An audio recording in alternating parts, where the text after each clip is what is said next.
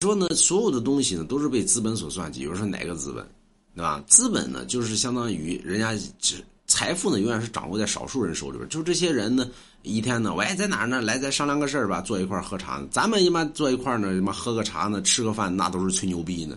人家坐一块呢，吃饭呢，喝茶呢都是干啥呢？对吧？就算计你。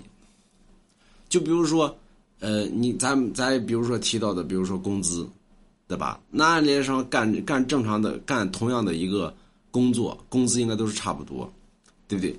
但是你会发现，一线城市的工资呢，二线城市的工资呢，三线城市的工资都不一样，为什么？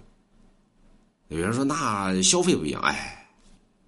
所以你的工资根据于你你的这个情况所定，就给你那工资呢，第一让你活不起。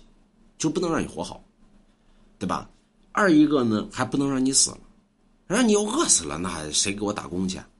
所以你就面临着死死不了，活活不旺那种感觉。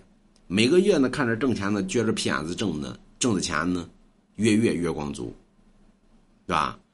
你说死死了吧，咱也都了了，关键他还给你个愿望，哎，再往前奔，前面更好啊。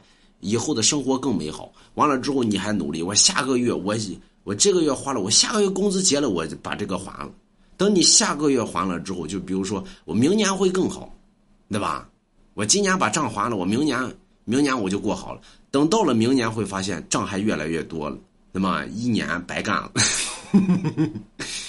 谁算计你呢？想去呗，对吧？